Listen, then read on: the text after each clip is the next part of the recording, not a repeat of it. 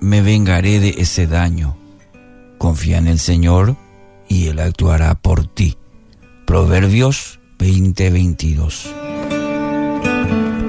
Tema para hoy, la justicia de Dios. Una de las cosas más difíciles de hacer es esperar cuando atravesamos una injusticia, eh, que alguien nos libre de ese momento. Mayormente, ¿qué pasa? Nos dejamos llevar por el enojo, por la ofensa, y de alguna manera queremos desquitarnos ¿sí? por ese daño que nos causaron. Pero ese no es el mejor camino, el hecho de vengarse, desquitarse. Al contrario, podría agravar la situación. Proverbios 17:13 es otro texto que viene muy bien para este tema. Al que devuelve mal por bien, nunca el mal se apartará de su familia.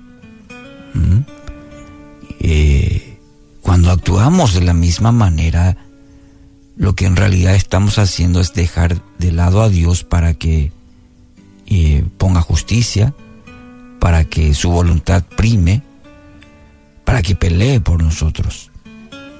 En toda la escritura encontramos de situaciones en que personas, e incluso el pueblo de Israel, cuando quiso vengarse por las injusticias, y vaya injusticias también que vivió el pueblo de Israel a lo largo de la historia, eh, en las escrituras sobre el pueblo de Israel, encontramos que eh, tuvo que enfrentar injusticias, pueblos, eh, personas, y lo único que trajo fue más maldición. Dios siempre les recordaba, porque la batalla no es vuestra, sino de Dios.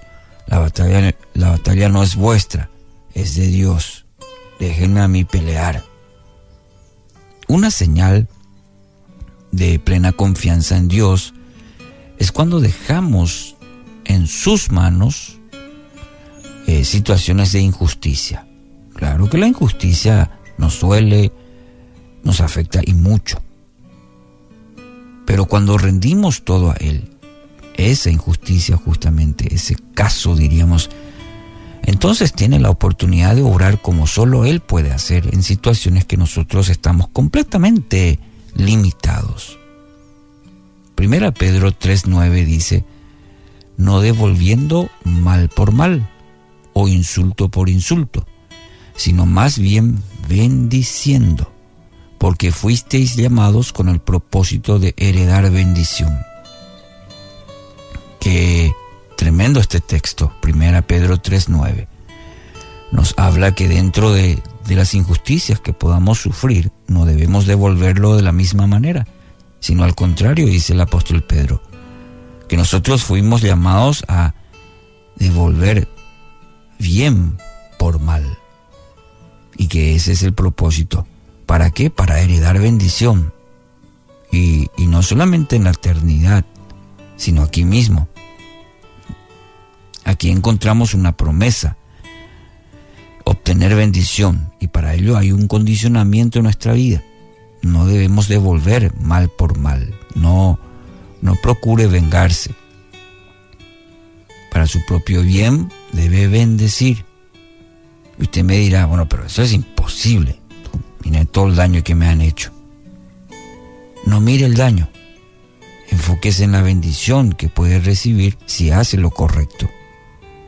Dios promete bendecirlo porque ha confiado en Él, porque ha sido obediente, una obediencia confiada, permitiendo que Él actúe de manera especial en medio de una situación, sí, que escapa quizás de sus manos, que hay un deseo interior profundo de, de venganza, de desear el mal o de una retribución también.